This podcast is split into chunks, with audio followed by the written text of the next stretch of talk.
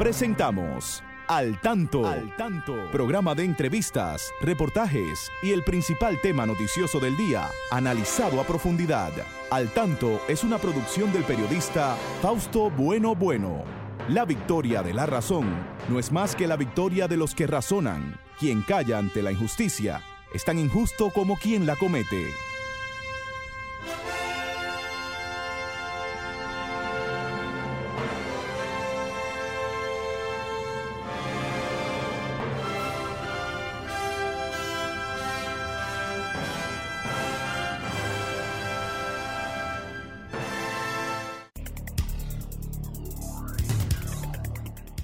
Hola, hola, muy buenas tardes, tengan todos y todas. Aquí estamos con ustedes en una emisión más de este su espacio al tanto, al tanto con más de 45 años en la radio dominicana. Llegamos hasta sus hogares a esta hora para informarles sobre los acontecimientos más importantes de nuestro país y del mundo presentamos nuestro equipo. Como siempre, ahí está Franklin Tiburcio en la coordinación técnica.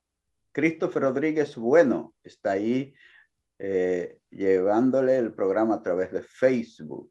Igual, Federico Núñez Mañán, Genaro Ortiz, Miguel Marte. Bueno, todos son grandes colaboradores de este espacio. Y a mi lado, como siempre, la licenciada Pastora Reyes, a quien damos las buenas tardes. Saludos, Fausto. Saludos a ustedes, amigos y colaboradores.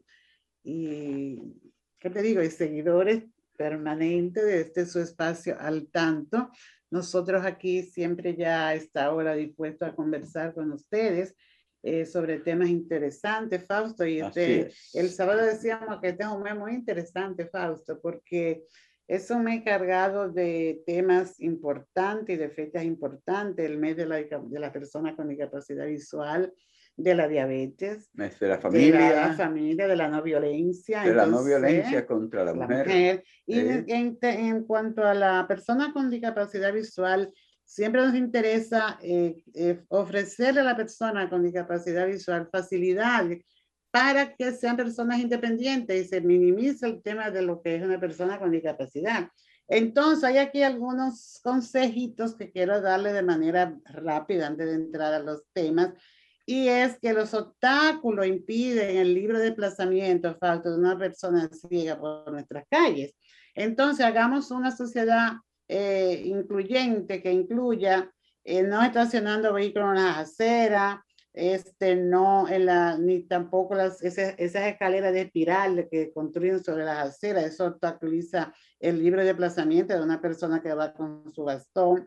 Las aceras de cualquier persona y las aceras en mal estado también a nuestros alcaldes que traten de que estén bien las aceras porque pensando en la persona con discapacidad visual y todo el mundo. A los que tienen negocio que ponen letreros en medio de las aceras. Y lo que improvisan vertedero también en las aceras, Fausto. Eso es, tremendo. Y así hay muchos detalles que de pronto se ven pequeños, pero son importantísimos para que nosotros seamos una sociedad inclusiva y que no se vea persona con discapacidad, porque si usted con su bastón es capaz de desplazarse libremente, no hay tal discapacidad falta. Hay que entenderlo así ese concepto. Por eso apoyemos a la persona con discapacidad visual, no teniendo la lástima, sino facilitándole que haga una vida plena, independiente y que demuestre sus potencialidades.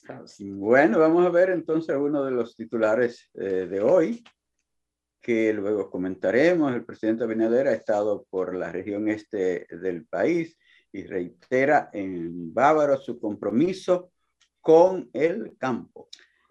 En su boletín 604, el Ministerio de Salud Pública reporta 1.125 nuevos casos de COVID-19, una persona fallecida en las últimas 24 horas. Al menos 58 personas murieron hoy en un motín que se produjo en la cárcel de Guayaquil, en Ecuador. Una serie de motines que se han venido produciendo en esa cárcel y ya hoy hay Eh, además de 58 personas muertas, también unas 12 personas heridas. El tribunal aplaza para el próximo martes la coerción de 15 imputados en el caso Larva. El, el Ministerio de Salud dice que el sistema público está saturado por las parturientas haitianas. mucho dinero que hay ahí. Bueno. El canciller Roberto Álvarez advierte que no hay ni habrá una solución dominicana ante la crisis haitiana. Vamos a una pausa. Volvemos con ustedes con los temas del programa. Y ahora, al tanto en las noticias. Abinader inaugura acueducto con una inversión de 102 millones de pesos en San Pedro de Macorís. El presidente de la República, Luis Abinader, dejó inaugurado ayer el acueducto del municipio Quisqueya de San Pedro de Macorís con una inversión que ronda los 102 millones de pesos. Este acueducto va a beneficiar a más de 26 mil habitantes. Es una solución definitiva y contundente porque este proyecto consiste en la mejora y rehabilitación de tres pozos de 500 y 600 galones por minuto, explicó el presidente Abinader. Abinader dijo que esa inauguración es parte del plan que tiene el gobierno para llevar agua a todo el país, puesto que sin el preciado líquido no hay salud ni calidad de vida. Aumenta el flujo de niños con síntomas gripales y dengue a las emergencias de Robert Rip y del Santo Socorro. El director del Hospital Infantil, doctor Robert Rick Cabral, doctor Roberto Clemente Terrero, aseguró que la mayoría de los pacientes que se, que se encuentran en el hospital son por cuadros gripales y dengue niños y niñas sin mascarillas, dormidos en los brazos de, quienes los acompañan, y otro con llanto agudo. Es el escenario en el principal hospital infantil de esta capital. En tanto que en el Hospital Materno Infantil Santo Socorro, también en el Distrito Nacional, se encontraban pacientes con iguales síntomas en busca de asistencia médica. Perú será la sede de la Asamblea General de la OEA en el 2022. La Organización de Estados Americanos, OEA, ha anunciado que Perú será la sede de su Asamblea General en el 2022, que se espera se pueda celebrar de forma presencial. El ministro de Exteriores de Perú, Oscar Martúa, avanzó que se había ofrecido a acoger la próxima cita y garantizó que trabajaría por una exitosa organización. Recoge el diario peruano El Correo. Continuamos con el desarrollo de su programa Al Tanto. Siempre a través de Sol 106.5, la más interactiva en Santo Domingo, capital de la República Dominicana. Santo Domingo de Guzmán tenemos que diferenciarla de los demás Santo Domingo. Así que esa ciudad primada de América, Santo Domingo de Guzmán, en el Distrito Nacional, capital de la República Dominicana. Aquí estamos siempre prestos a escucharles a ustedes. También ustedes pueden participar en este programa marcando nuestros teléfonos, ahí el 809-540-165, que usted puede marcarlo desde cualquier parte del país porque no tiene que marcar el 1 ya, directo. Entonces, también desde Estados Unidos, el 1-833-610-165 y los amigos también de Facebook Live que están ahí pueden hacer sus comentarios y sus sugerencias porque nos llegan y aquí nosotros las comentamos, pastora. ¿Cómo no?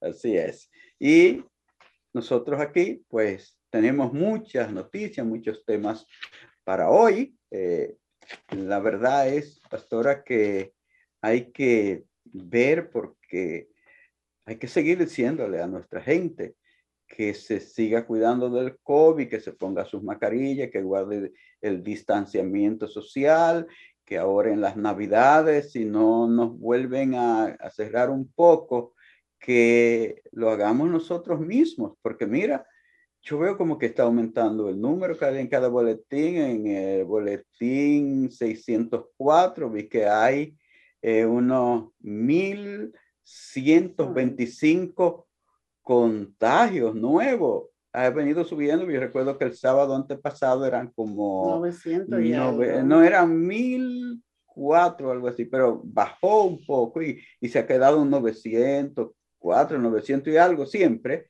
pero ahora veo que subimos a 1125. Esos, nuevos, casos pues resultaron luego de procesar 15.755 muestras. Ah, bueno, subió el número también. Sí. 15.000. 15.755 muestras. Sí, porque la semana pasada eran 13.000, nada más 13.000 y algo. Y pero fíjate que ya hay un, hay un acumulado ya de 4.166 personas fallecidas. 4.166 personas, fallecidas. Bueno, tenemos que seguir cuidando, no tenemos que seguir guardando distanciamiento social, tenemos que vacunarnos, señores, no se lleven de la gente que está todavía torpedeando eh, el proceso de la vacunación. Fíjense que le están poniendo muchas restricciones para que usted entre a los lugares eh, no puede viajar sin, estar vacunado. Esta conducta, esta conducta que no se entiende, es, podemos decir que es del ser humano, ¿verdad? Todos caemos en el mismo saco, como se dice, porque estuvimos viendo algunas informaciones de procedentes de Europa que allí van a, a, volver a, al cierre, ¿verdad? en, algunos, en algunos, países, pueblos. En algunos pueblos. Vi, el caso de Alemania, el caso de...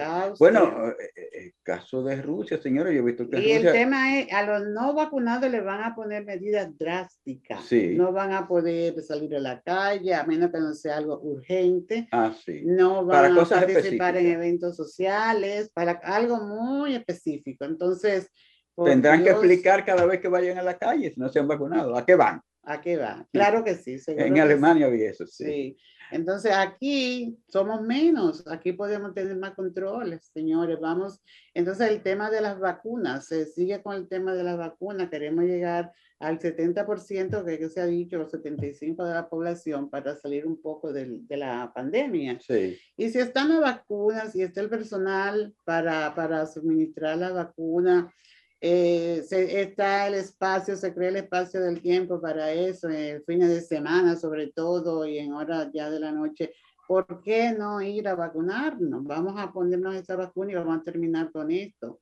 Y se agrega entonces, Fausto, la confusión que hay con los síntomas de la influenza y el COVID. Ah, sí, que se confunde. Se confunde. Entonces hay personas que están afectadas fuertemente por esta, la influenza y acuden a hacerse prueba porque creen que, que, tiene COVID. Así es. Entonces, de verdad que nuestro sistema de salud, en el área de salud, pues está bien atareado, como decimos, ¿verdad? Porque hay muchos casos, hay mucha, hay dengue también con los niños y todo esto pues afecta, afecta emocionalmente, da intranquilidad, afecta la economía, eh, en la familia se crea, eh, ¿qué te digo? Un poco de, de preocupación, mucha, ¿no? Un poco, mucha preocupación cuando vemos un niño, sobre todo, como se narraba aquí, la cantidad de niños que está acudiendo al hospital Robert Lee en, en estas condiciones y, y, muchos niños que falta hasta personal médico porque hay unas grandes filas, decía la información. Eh, de, la, de, lo que están acudiendo a buscar allí atención médica. Sí, así es. Señores, también hay otro tema que es de mucha importancia para la población dominicana. Mañana, día 14, es día de la diabetes. Es un problema que afecta a una gran cantidad de la población. Se habla de un 12% de la población del país que puede estar afectado por la diabetes. Entonces, es algo a lo que debemos ponerle una atención especial.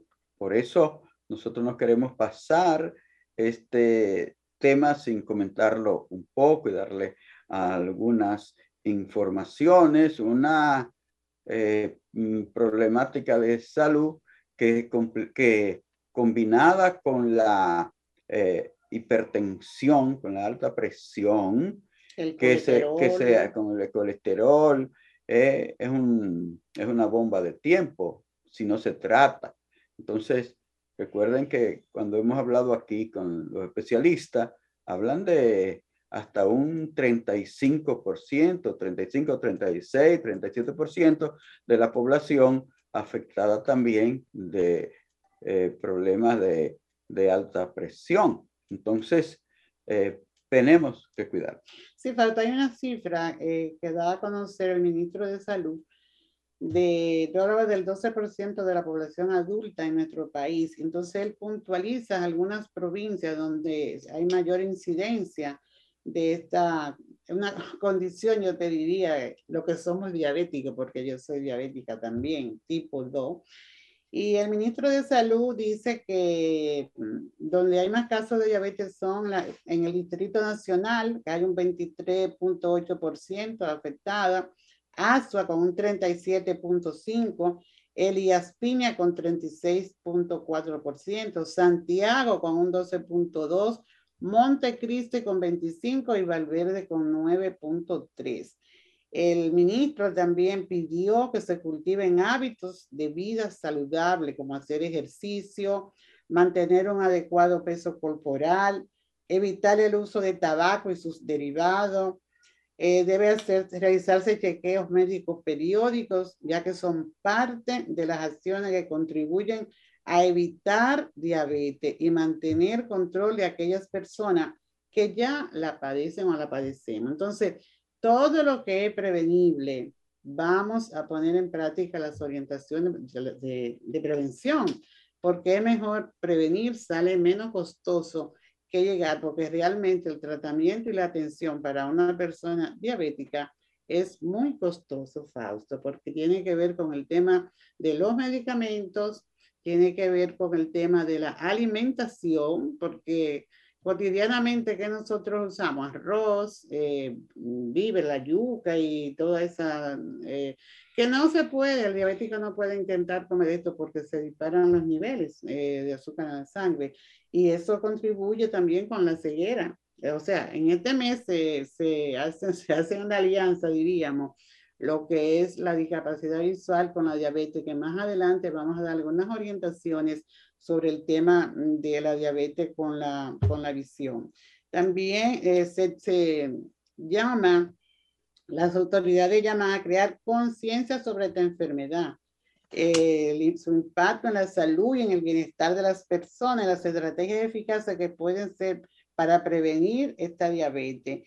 Se habla también, por ejemplo, de que en, en, el mundo, en el último informe que estuvimos viendo, pero ya seguro que está más aumentada la cifra, habían unos 463 millones de personas diabéticas en el mundo y solo en México notaban de 13 millones de personas eh, con diabetes. Entonces, es importante que nos chequeemos, que se hagan siempre, nos, se hagan siempre los estudios médicos, que se tome, como tú hablabas, de el tema de la hipertensión y del colesterol.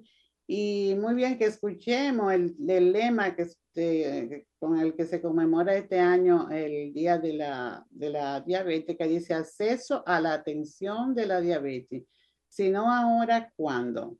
Entonces vamos a, a poner en práctica, caminar, en los, son los ejercicios. Yo conozco al consultorio que, que voy que la, la, doctora pues presenta personas ya bien adultas y que tienen varios años con diabetes, pero son personas que, que escuchan la orientación médica y hacen sus ejercicios, sus caminatas, llevan muy bien balanceado la comida y no son personas que disponen así de tantos recursos, pero tratan de lo que van a alimentarse que sea justamente lo que no le, no le va a provocar mayores daños.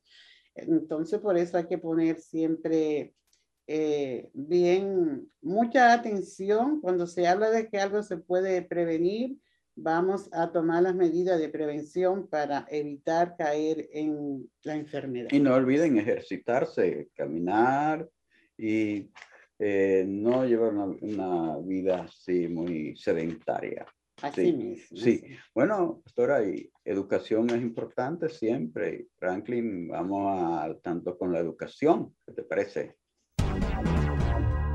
Manténgase al tanto con la educación. Al tanto con la educación, ¿quieres recordarle, Fausto, a los conductores que cuando usted maneja y ve a una persona con discapacidad visual con su bastón, dele paso y contribuya a que los demás conductores hagan lo mismo. Hay que tener mucho cuidado si el conductor que va por el carril del medio se detiene para que la persona con discapacidad visual cruce, pero el carril derecho esta, viene una persona, un motorista de estos que andan muy rápido y esa persona pues va a cruzar y es accidentada.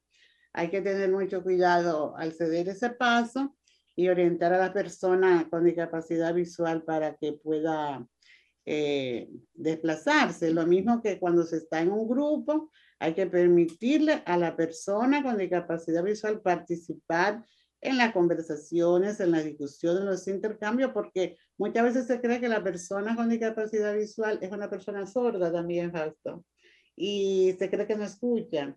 Pero gracias a Dios ahí, esto, va cambiando un poco y eso va a ayudar a lo que son los temas de inclusión, deben estar incluidos en todas, en todas partes. Sí. Y continuando un poco, Fausto, ya quizá de manera breve con el tema que hablábamos de vincular la diabetes con la discapacidad visual y las orientaciones que debemos tener en cuenta. Eh, ¿Cuándo nosotros podemos darnos cuenta que presentamos algún síntoma de afección a la discapacidad visual originado por la diabetes? Entonces, porque la, la diabetes es causa de muchas personas, ciegas, en el mundo. Claro que sí. Entonces, hay algunos síntomas que debemos de atender. Por ejemplo, una visión borrosa, una visión que no te permite eh, ver bien, puede ser síntoma de que la diabetes te está afectando a tu visión. Eh, hay, cuando hay cambios frecuentes durante el día, en áreas oscuras, cuando se pierde la visión cuando estamos en un área oscura, es importante tener eso en cuenta. También una visión deficiente de los colores, eh, cuando aparecen manchas negras, que nosotros vemos esas manchas. Entonces hay que ir al médico inmediatamente cuando se notan estos cambios bruscos para que el médico haga lo que llamamos un examen bien eh, explorar bien, hacer los fondos de ojo para ver qué área de tu, de tu ojo está siendo afectada por esta enfermedad, porque la diabetes así como medio calladito, ¿verdad? Sí, la, diabetes mal, maltratada, maltratada eh, puede, puede terminar en ceguera. En ceguera. Entonces, ahí están la, hay tipos de diabetes, ¿verdad? La diabetes tipo 1 ahí deberían comenzar a hacer los exámenes en los ojos anuales para, o sea, todos los años, tanto los pacientes de diabetes tipo 1 o 2 deben de acudir a irse a hacer su diagnóstico, aunque eh, ya se están usando los lentes correctivos, aunque sientan que su lente está bien, que le funciona, porque sepan que el lente, ese cristal no ni se disminuye ni se altera, porque mucha gente dice, ah, mi lente se pasó, Fausto, mi lente está pasado. Mm. Lo que están pasando son sus ojos, su nivel de visión. El lente siempre es el mismo. Necesita más aumento a lo mejor. sí, pero, pero es el mismo, es lo que el, el, ojo que necesita más apoyo, ¿verdad? La visión. Pero este, es importante que la persona que con diabetes pues vaya anualmente al médico para que el médico pues tome ahí su, la presión de su ojo, también el tema del colesterol como tú dijiste, porque todo eso va afectando por la diabetes. Entonces hay que ver todos esos, esos tipos de tratamiento. y hay que pedirle al profesional de la vista que le ayude cuando ya hay una pérdida, porque muchas veces se llega a la pérdida de visión y se, y se llega a la, a la, baja visión, o sea que ya se ha perdido mucha capacidad en la vista. Entonces no queda más remedio que pedirle a ese médico o buscar ayuda de profesionales, ya de rehabilitadores, personas rehabilitadoras en el ámbito de la discapacidad visual, para que le ayude a le enseñe a vivir con el remanente visual que se tiene, porque eso es lo que se hace en un proceso de rehabilitación. Y si es joven, porque sabemos que hay muchos jóvenes ahora con diabetes y niños, si es joven y quiere continuar sus estudios, pues tiene que entrar en los dos procesos, en la parte educativa y en la, con, con apoyos específicos para personas con, con discapacidad visual y en la parte de rehabilitación, porque son dos procesos diferentes, Fausto. Muchas veces hablamos y se cree que, ah, no, yo voy al centro. No, usted, si usted es un niño o un joven y quiere continuar sus estudios, debe buscar los apoyos en un, en un centro educativo de educación para personas, donde hayan profesionales, docentes, para personas con discapacidad visual y buscar aspecto de rehabilitación en un centro específico para personas adultas que le va a rehabilitar. Se debe de estar claro en, esa, en, esos dos, en esas dos áreas de trabajo. También es importante que, se, que reciba orientación el tema de la estimulación visual, porque muchas veces caemos en la en la discapacidad visual porque eh, tenemos un remanente visual y no lo sabemos usar. Entonces necesitamos uno, una, el proceso de estimulación visual para saber usar ese remanente visual que se tiene en los diferentes ambientes donde usted va a, a, a interactuar. Entonces, eh, la, no olviden que la pérdida de visión está asociada también con la diabetes y hay que atender, inmediatamente usted le dice, le diagnostican algún tipo de diabetes, vaya a su médico oftalmólogo para que comience su seguimiento a lo que conservar la vista o proteger lo que le pueda quedar atrás. Y recuerde que la falta de vista no, es falta de vida. Y sepa que las personas ciegas son personas con las que usted puede comunicarse. No piense que porque es ciego no puede tener una buena comunicación.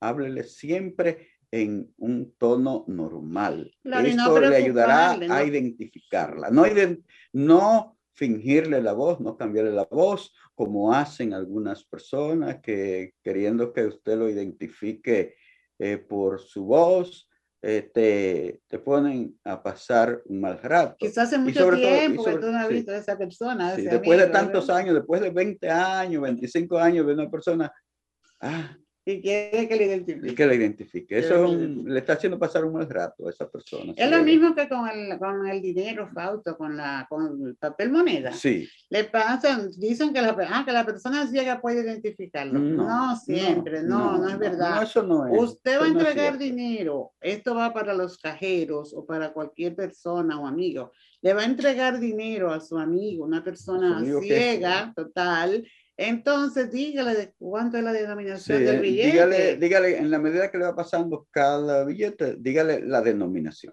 Y, él sabrá cómo la pone para ¿En qué posición la pone? Como la qué doblado le da, en qué bolsillo se lo coloca, para no equivocarse al a ir, a hacer un pago y dar un, un, dinero, un papel moneda que no corresponde y puede ser víctima de engaño. Sí, la información errada que usted le pueda dar, él la llevará también, se equivocará y perderá a lo mejor su dinero por ahí entregándoselo a otro. Es lo mismo foto que al dar una dirección a una persona ciega. Sí. Eh, no se le puede decir, mire allí o allá, ¿no? Allí o donde está el carro azul, donde está el edificio rojo. No, no, no. Háblele, dígale una cuadra más adelante, dos cuadras más adelante. Ah. O, o si está al lado de un establecimiento comercial donde se puede identificar con el olfato. Ah, Puede ser una farmacia, ¿Dónde está la al farmacia? lado de la farmacia, porque de la farmacia salen olores, ¿verdad? De medicamentos. Diferente al que sale de la panadería. O de, la, o de la carnicería. O de la carnicería. Exacto, esas son pistas que le ayudan a una persona con discapacidad visual a llegar al lugar donde necesita llegar. También, aparte de Siri, porque ahora Siri le ayuda, ¿verdad? Sí. Siri le dice dónde va y dónde está. Hablamos de Siri, ¿verdad? La, el, Sí, la, la, voz asistente que sirve en los celulares, en el iPhone, en diferentes eh, eh, equipos de, de, comunicación. La tecnología. Sí, la, tecnología. y la discapacidad van de la mano también. Bueno, Pastora, yo creo pues que yo creo que por hoy, ¿verdad? Continuaremos el próximo sábado. Con, la, con este tanto en la educación. En la educación y los temas de este mes que son tan importantes. Tenemos que hablar de las familias. Ya hablaremos el próximo sábado que nos queda para ir de la discapacidad en sentido general, porque el 3 de diciembre, Fausto, es el día eh, mundial, ¿verdad? De, las personas con, discapacidad. Sí. Vamos ahora a una pausa, vamos de Franklin y volvemos entonces con otros temas. Adelante, Franklin. Al tanto, con más de cuatro décadas en la Radio Nacional. Escúchelo cada sábado de 3 a 4 de la tarde a través de Sol 106.5, la más interactiva. Al Tanto es una producción del periodista y profesor Fausto Bueno Bueno y de la licenciada Pastora Reyes. Al Tanto, con más de cuatro décadas en la Radio Nacional. Escúchelo cada sábado de 3 a 4 de la tarde a través de Sol 106.5, la más interactiva. Al Tanto es una producción del periodista y profesor Fausto Bueno Bueno y de la licenciada Pastora Reyes. Muy bien, muy bien. Seguimos aquí en este su espacio Al Tanto y les queremos recordar que ustedes también pueden participar llamándonos al 809-540-165 desde los Estados Unidos, el 1-833-610-165. Ustedes son libres de llamarnos, de participar.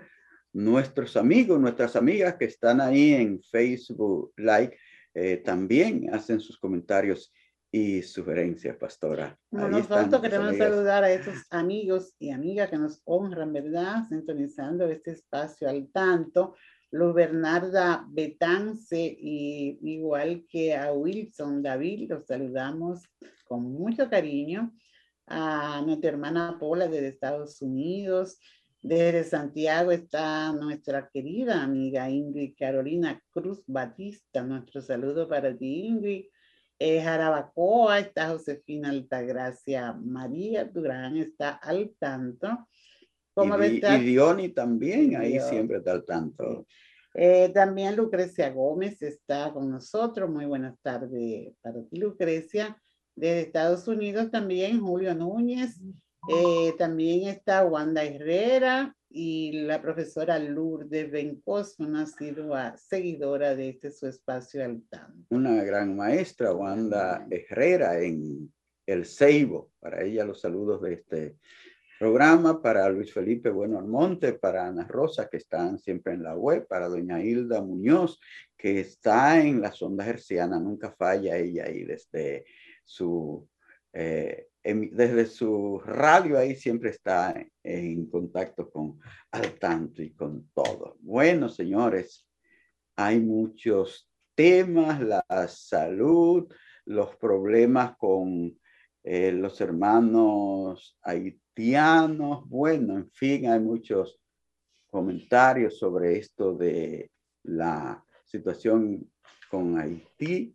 Dice nuestro canciller Roberto Álvarez, que no hay ni habrá solución dominicana para el problema de Haití, pero también que el ministro de Salud ha estado diciendo hoy que las parturientas haitianas pues están, eh, bueno, alterando el trabajo del sistema público de salud porque son demasiados ya. Bueno, son, 10 millones, Fausto, dice ¿Eh? el ministro de Salud.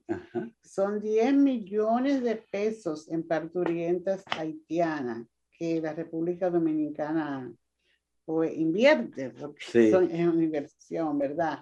Entonces, eh, realmente hay que ir, esto solamente en el tema de las parturientas, porque también hay otros eh, eh, hermanos haitianos que acuden a nuestro centro de salud público y se le da atención. Entonces, pues se afecta la economía bastante, ¿verdad?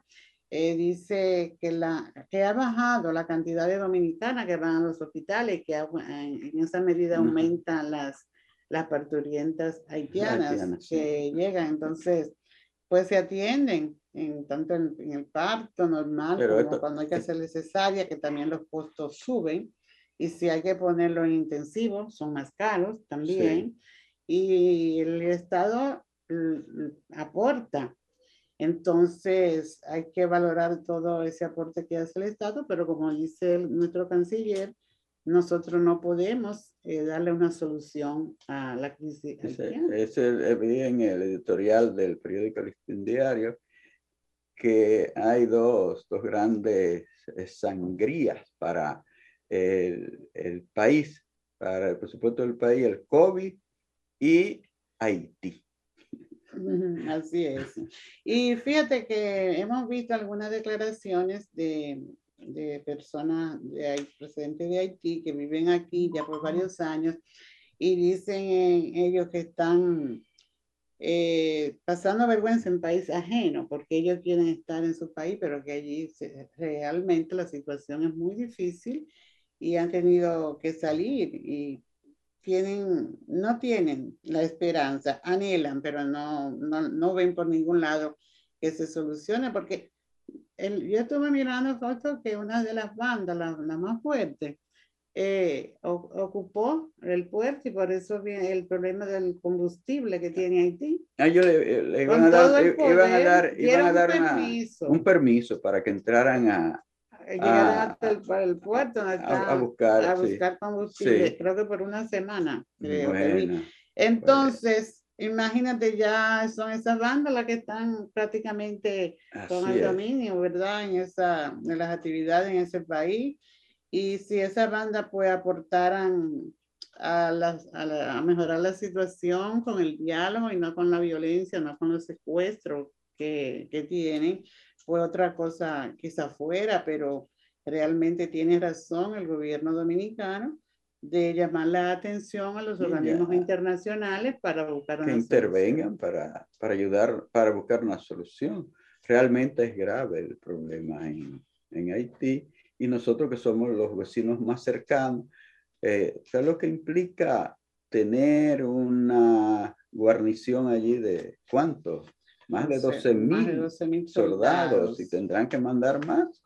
Entonces, eso implica un gasto muy grande para una frontera que tiene apenas 393 kilómetros, ¿verdad? Pero se debe mantener y reforzar porque hay que evitar que, que, le cruce un pensamiento malo a esta banda y quieran eh, llegar a nuestro territorio. La situación no es fácil, como que de pronto no nos ponemos a reflexionar sobre ello, pero el, el caso está ahí y es muy fuerte. y entonces, pues, nosotros estamos en nuestro, territorio y no podemos dejar que nos invadan. No, y que, y que, fíjate, como se está disparando el sistema de salud por la eh, presencia de parturientas haitianas en gran cantidad en nuestras maternidades, pues también a, diferentes niveles también incide eh, la presencia de tantos nacionales aquí haitianos eh, indocumentados, ¿verdad? Porque eh, a diario tú oyes que hay demasiados que entran, están deportando, dice, dice Enrique García, que es el director de migración, que van a seguir deportando y sobre todo que van a seguir controlando eso de la llegada al país de de mujeres para venir a parir al país. Sí, yo creo que se debe control, deben controlar la entrada para que se eviten hacer eh, las, eh, el apresamiento, ¿verdad? Las deportaciones, porque hubo un caso muy lamentable realmente. Digo, la, la deportación de cualquier extranjero que esté de manera indocumentada en cualquier país, el país tiene el derecho. Pero hay que evitar que se repita ese caso que se dio la publicidad de una parturienta que fue sacada de un hospital y la estaban llevando a un lugar aquí, creo que por Jaina, y se estaba desangrando. Entonces tuvieron que llevarla a un hospital. Sí, con cuidado hay que hacer eso, es verdad. Entonces hay que hacer eso. Ya, ya que está ahí, eh, bueno, tenemos que tener una parte de humanidad y de solidaridad, porque incluso así lo ha pedido el Santo Padre, el Papa, la, la caridad que hay que tener con los inmigrantes. Entonces, es mejor eh, que, sea, que haya un control en la, en la entrada de ellos, que eh, permitir que lleguen hasta el hospital, porque cuando llegan al hospital, pues son acogidas y y muchas vienen en una situación de salud muy deteriorada y hay que darle el apoyo. Entonces, eh, se debe evitar que sucedan esa, que no se llegue a ese límite de, de, humanidad, porque es, lamentable. Yo hace muchos años viví una experiencia en la calle eh, próxima al Ministerio de Educación. Yo vi a esa joven embarazada que se desplazaba. Eh, yo iba, íbamos, a, íbamos de frente y yo vi de pronto cómo se movía el, esa criatura. Y a los pocos pasos, cuando, le, cuando yo crucé, nos cruzamos, ahí mismo ya se desplomó y nació, se nació el niño. y un chofer que estaba ahí estacionado en la acera, de pronto se quita su, su camisa y lo envuelve y la, la metió en su carro. Y ella iba de la maternidad, que le habían dicho que se fuera porque no estaba para dar a luz, y a las pocas horas, fíjate, en la calle, ahí ella dio a luz. sí, sí, son situaciones muy tristes esas que se ven, que se dan, hay que evitarlo, caramba. Pero la situación de los nacionales haitianos es muy difícil porque andan por todo el mundo buscándole salida a su vida. Ellos, tú ves cómo hablan ahí en la frontera de México con Estados Unidos, en la frontera de Guatemala con México, no venimos a hacerle daño a nadie, lo que queremos es trabajar para poder comer, para buscar comida que en nuestro país no hay, no se puede vivir. Tú ves que los nacionales haitianos, tú ves que pueden estar eh, cruzando la frontera de Bolivia con Chile, de Perú con, con, con Ecuador, y es buscando para luego tú lo ves que hacen unos recorridos enormes desde Sudamérica, cruzando todo Colombia para entonces entrar a ese lugar que es el tapón ese de Darién, que es una selva tupida ahí de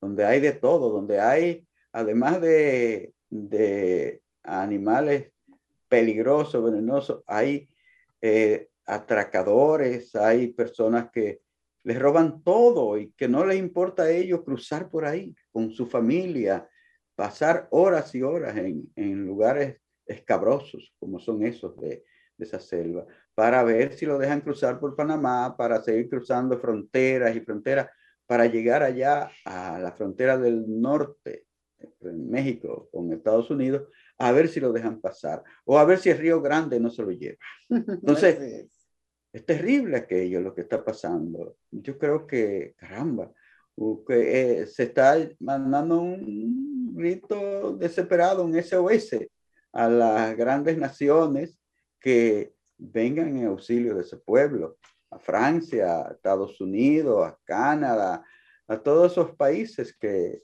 en, tantas ocasiones han, eh, muchas veces hasta se han servido de ese, de ese pueblo pobre eh, que, que malvive, que, que, que mal pasa en, esa, en, esa, en ese tercio de isla. Porque dicen la media isla, no es media isla, son un tercio de la isla que ellos tienen, ¿verdad? Entonces, decimos muy fácilmente en la media isla. Entonces, vamos a ver, señores, si de verdad van a venir en auxilio de ese país de ese pueblo que sufre, oye, sufre de todas formas, porque entonces no tienen un gobierno que lo apoye, lo que tienen son bandas criminales que los matan. Señores, estamos aquí en su programa al tanto, en Sol 106 90.5 conversando con ustedes de estos temas. Recuerden que ustedes tienen el derecho también de participar. Vamos a saludar a otros profesores que están ahí, el profesor Ramón Francisco Bruján. Eh, saludos a usted, también a Soledad, la profesora, la terapista de lenguaje, Soledad Leiva. Ah, una gran amiga. en San Francisco de Macorís, a Luxemburgo López. López. Su oh, madre, doña Felipa, López, toda una familia de educadores. Así es. Una grandes maestras, de, la, de la ciudad del Jaya. Un saludo para ellas. Tenemos muchos oyentes en esa región del nordeste de nuestro país y sobre todo en esa progresista ciudad de San Francisco de, Macorís. Es un pueblo que quiero mucho. Es el pueblo de, de Julián Javier, Stanley Javier, de los gigantes. Un gran. ¿Y cómo están los gigantes? Un gran, un gran, ¿Cómo están? ¿En qué posición están los gigantes? Bueno, Está caliente ahora el béisbol. Por ahí vi que las águilas anoche estaban llevando una eh, pelea fuerte con, con, los orientales, con las estrellas. Tuviste que eh, empezaron ganándole, pero no, eh, realmente le dijeron, yo oía a, ¿cómo se llama? A Mendy López que le estaba diciendo ahí al final dicen, bueno, las águilas no cazan mosca, cazan, tuman elefante. nueve, ¿cuánto fue? De nueve a tres, finalmente. Nueve Sí. Entonces estamos, le damos seguimiento un poco al béisbol, porque es nuestro, nuestra pasión ver el béisbol dominicano, ver la, la pelota dominicana. Ahí están nuestros muchachos que se forman para representarnos en todo el mundo, porque ahí esas grandes estrellas del béisbol, tú lo puedes encontrar en cualquier estadio de las grandes ligas, de la gran carpa en Estados Unidos, en Japón, en el lejano oriente, por allá, ya se van. Y nos representan. Muy jóvenes, como el hijo de Vladimir Guerrero. Ah, sí, son, son nuestros mejores eh, representantes. bueno, ahora, y el presidente Abinader ha estado por el este en esta semana, inaugurando un, un acueducto en Consuelo, ¿verdad? En, Quisqueya. Quisqueya. San, Pedro de Macorís. En la provincia de San Pedro de Macorís. También estoy compartiendo en Bávaro. Allí dijo que, que reitera su compromiso con el campo, con los hombres del campo, con los hombres y las mujeres del campo. Así que para mantener la ciudad, porque si el, campesino produce, por los de la ciudad vivimos más cómodos, porque vamos a tener productos más baratos, ¿verdad? Así es. Todo es. una, es una cadena. Entonces, esas son acciones que hay que aplaudir. Lo que nos preocupa un poco, Fausto, y esto afecta también a, a esta intención del presidente, es el aumento de los combustibles. Ahí sí subieron cinco, cinco, pesos al, al, gas licuado de petróleo. Es un golpe muy fuerte. Cinco pesos, tres y medio a la gasolina regular. Sí. Cinco, ¿Cómo es? Cinco y medio a la, al, al gasoil. Ay, Dios mío, ¿qué es lo que bueno. La gasolina regular se, se, venderá, o se está vendiendo ya hoy, ¿verdad? Sí. A 256 pesos con 30 centavos. Tiene un aumento de 3.50. Y el galón de gasoil regular se registra, registra un alza de 4.50 para venderse a 196,40. La gasolina premium se está despachando ya hoy a 272,80 y el gas natural pues sigue su precio igual. 28. 28. 28, ¿verdad? 28,97. Pero el, el, gas licuado de petróleo, señor, está en 139,10. No puede ser. No Yo sé puede ser. que hoy los choferes que, que trabajan, que son la mayoría con ese combustible, las amas de casas, bueno, hoy han tenido que, ayer, desde ayer están comprando el gas, pero bien caro.